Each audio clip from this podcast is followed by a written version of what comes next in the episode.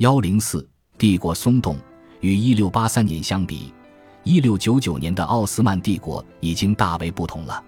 如果说条约所导致的领土丧失是最显著的改变，那么这种领土丧失的方式也就预示了奥斯曼的外交进入了一个新的时代。按照在卡尔洛维茨通过的合约，所有签署国都宣称尊重彼此领土的完整。奥斯曼与哈布斯堡之间的条约为期二十五年，与波兰及威尼斯签订的为无限期条约。一七零零年与莫斯科所达成的条约则为期三十年。这不仅意味着与非伊斯兰国家名义上的永久战争状态的暂停，而且对一个以持续战争为意识形态基础的国家来说。遵守新兴的国际法原则是怪异的。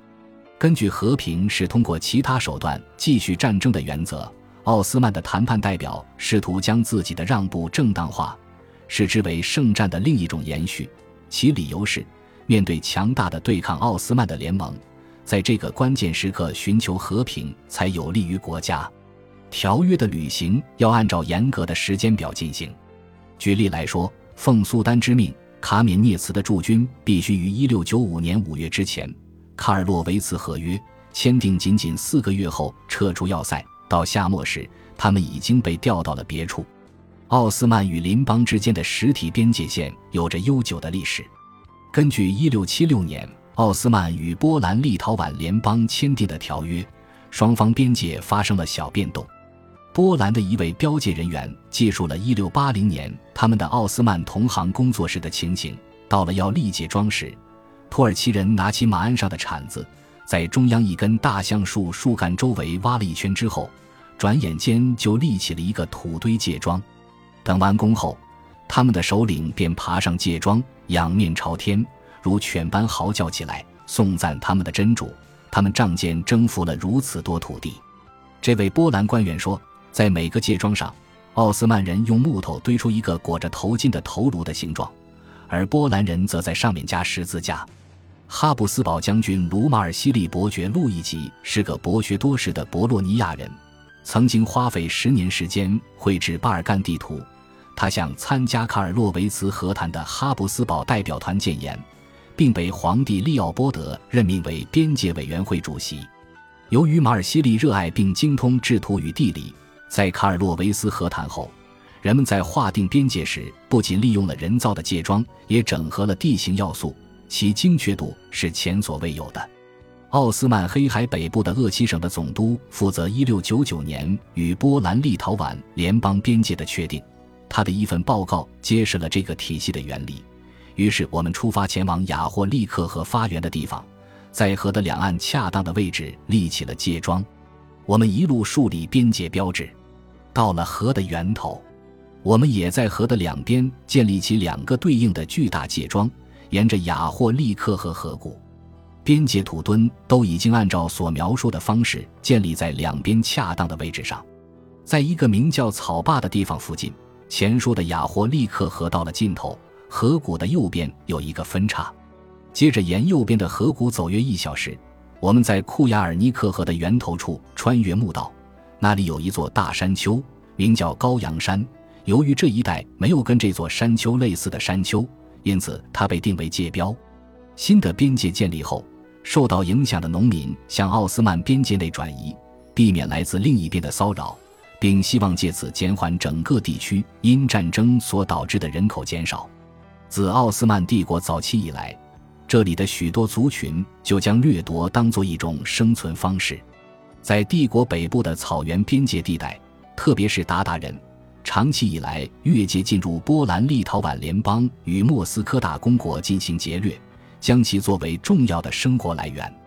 卡尔洛维茨合约严格禁止这种行为。波兰立陶宛联邦与奥斯曼之间早年的停战协议曾经呼吁各国约束各自的附庸哥萨克人及鞑靼人的劫掠活动，但成效不彰。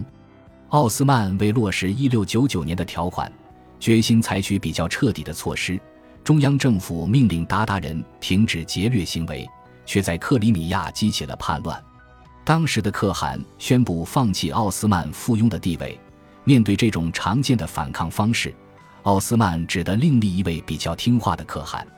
此前，在奥斯曼的眼里，鞑靼人的战术一直都是他们的军事资本。在卡尔洛维茨合约签订后，他们反而成了一个负累。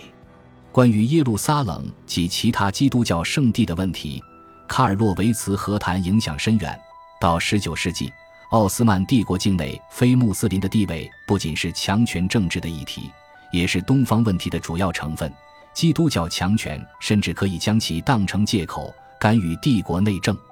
非穆斯林的地位属于法律问题，而对于耶路撒冷及其他地方的基督教圣地，奥斯曼的态度长久以来则是实用主义的。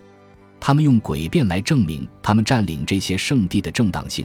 其中唯一似乎有道理的地方就是这些地方曾为穆斯林所有。但不管怎么说，还是有两个地方保留了下来。即耶路撒冷的圣母教堂及伯利恒的圣诞教堂，对基督教世界来说，这两个地方的意义实在重大。奥斯曼倒也小心谨慎，不去触碰它们。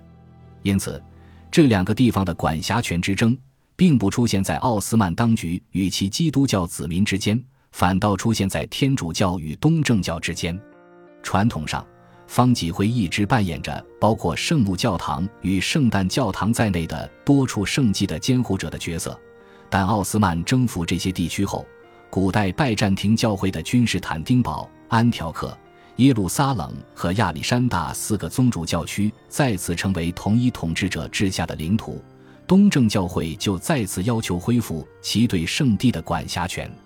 他们在一六三七年获得了穆拉德四世的支持，最重要的是。又在1675年得到了穆罕默德四世的首肯，但在1683年维也纳之围惨败之后，奥斯曼当局成立了一个委员会调查圣地的管理，试图争取法国支持他们对抗神圣同盟。尽管当时并未造成任何改变，但在1690年，智慧的穆斯塔法帕夏准备自奥地利手中夺回贝尔格莱德，为争取到法国的支持。遂恢复了方济会的管辖权。通过这个为讨好外国势力而介入，将管辖权交给特定对象的举动，奥斯曼无意间立下了一个原则，即允许外来势力干预原属于内政的事务，也为其他欧洲强权为信奉同一宗教的奥斯曼臣民提出要求开了一个先例。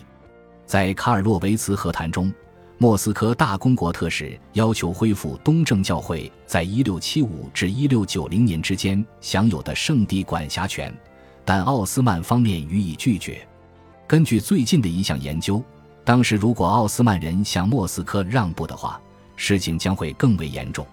天主教势力是代表本国臣民介入这些事务的，而俄罗斯人反对天主教，支持东正教会在这些圣地的利益。都是针对整个东正教会的，而且这个教会的主要信众仍是奥斯曼臣民。一六五六年内乱平息，科普律吕穆罕默德帕夏出任大维齐尔，给国内外都带来了安定。在他任职的六年内，他大权在握，在国家事务方面，穆罕默德四世及其母后都乐于听其安排。一六六一至一六六七年间。其子智慧的艾哈迈德帕夏出任大维齐尔，再次掌握同样的大权。当时大臣们同心协力，并能长期担任同一职务。智慧的穆斯塔法帕夏执政虽然不到两年，但他以奥斯曼赢得战争为目标，进行了财政及其他改革，卓有成效。然而，梅尔季风的卡拉穆斯塔法帕夏在一六八三年惨败之后，执政的大维齐尔多菲军方人士。而那些不乏指挥作战之将才的人，也对帝国战斗部队军纪涣散的老问题束手无策。一六八三至一六九九年之间，为防卫远离埃迪尔内与伊斯坦布尔的边疆，奥斯曼的国力消耗已经达到极限。十七世纪最后几年，为战争提供所需的物力与人力的工作，超越了其他一切需要考虑的事物，因此。世纪中期以来的一些影响深远的变化反而被掩盖了。在科普律吕穆罕默德帕夏及其儿子主导的时代过去后，特别是一六八七年穆罕默德四世被废除之后，后继的苏丹都加倍着力于帝国的治理，至少是活在号令天下的错觉当中，在战争岁月中推动复杂的官僚改革。虽然这些行为的出发点是当时迫切的需要，但从长远来看，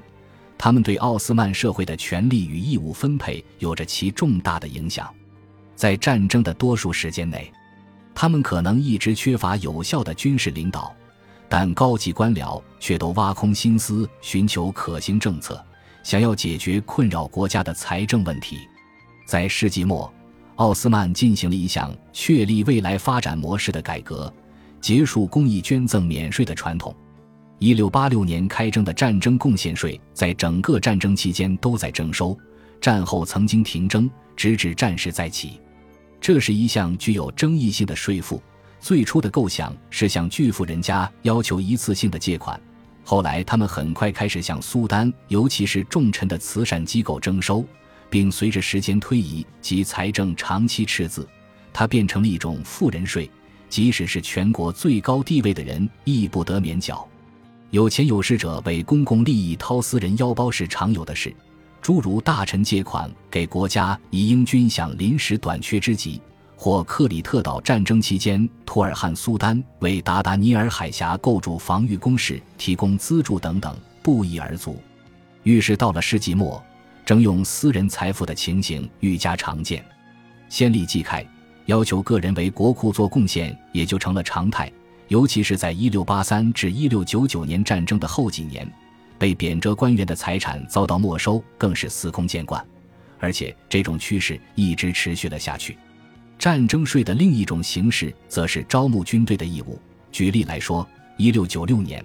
包括智慧的穆斯塔法帕夏的长子科普律吕扎德努曼贝伊在内的三名奥斯曼政府官员被要求每个人自费提供五百名步兵。